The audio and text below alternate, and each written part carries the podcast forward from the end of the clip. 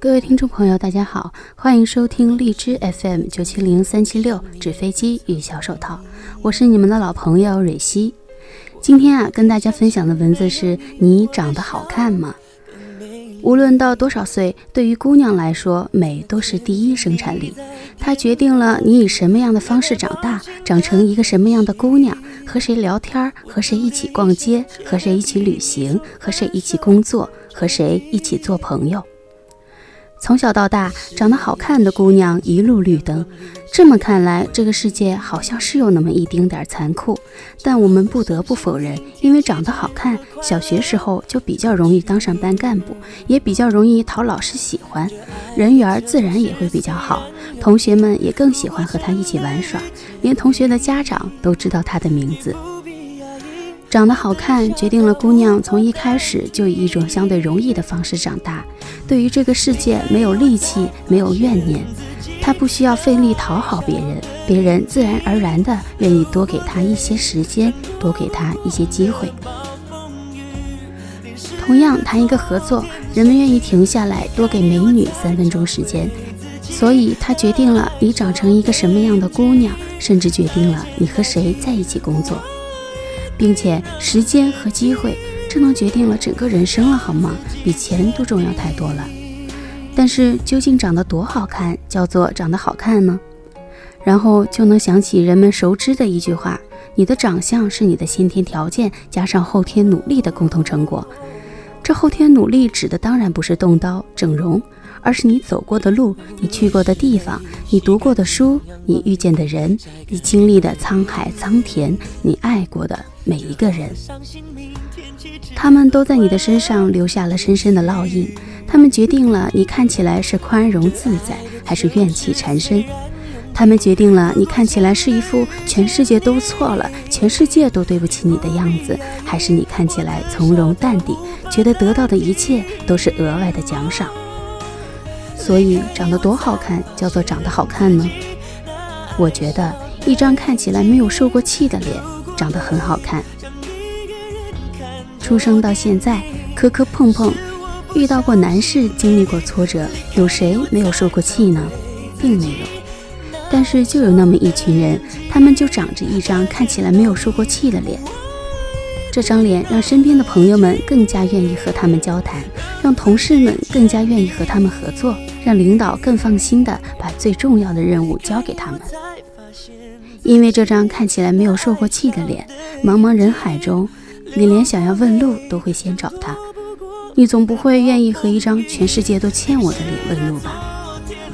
我后来见过我们小时候的一个校花，她长得依然貌美，和小时候一模一样，但是你总觉得有哪里改变了，好像没有小时候那么好看了。据说校花读了一个很一般的高中，后来勉强上了一个并不太好的大学。小时候的骄傲和自信，现在全部都不见了。其实直到现在，她依然面容姣好，五官精致，甚至比小时候更美了。只是一双大眼睛，好像不会说话了。聚会中，她犹犹豫豫地打听着其他姑娘的消息，好像生怕自己不如别人，生怕自己过得没有别人好。我看着这个从小到大的笑话，眼前依然是一个美女，但美女少了自信，居然好像也没有以前那么美了。好像这些年些许的不顺利被放大的写在了姑娘的脸上，我才发现，原来你看到的世界是什么样，你觉得这个世界是什么样，竟然真的会反映到你的脸上。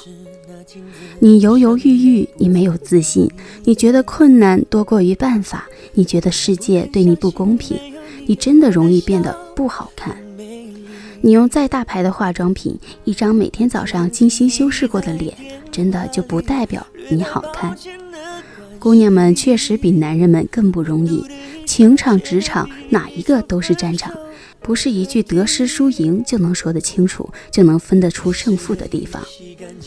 姑娘们在乎输赢，在乎胜负，但是比起男人们，姑娘们更在乎姿态，在乎赢得好看，在乎输了也要美的姿态。最后的最后，即使都输了，只要还美美的，好像一切又能赢回来。我不是肤浅的想叫大家去美，想叫大家去迎合男人的世界，迎合男人的审美而美，而是你觉得自己好看这件事儿，比你真的好看还要重要。美是一种自我感觉的姿态，让你感觉良好，让你不计较是不是和闺蜜自拍的时候一定要站在那个最好的角度，让你不计较一定要穿裙子遮住粗略的大腿。让你不再天天嚷着要减肥而要瘦，而是让你自己把自己的现在和过往全部打包，让他们反射到你的脸上。你是信心满满的，带着这样独一无二的自己出现在人群中，对周围众人点头微笑。你是这样一个有着美妙的过去，也有着迷人的现在，并且深信一定会有美好未来的姑娘。谁又会在乎你脸上多一个斑点？谁又会在乎你可能再高两公分会更好呢？因为你觉得自己好看，你觉得自己配得上自己想要的一切，无论事业还是爱情。我们到底有多美，没那么重要，重要的是我们要拥有一张未曾受过气的脸，无论是十八岁还是三十八岁，并且深信不疑。自己值得更美好的一切。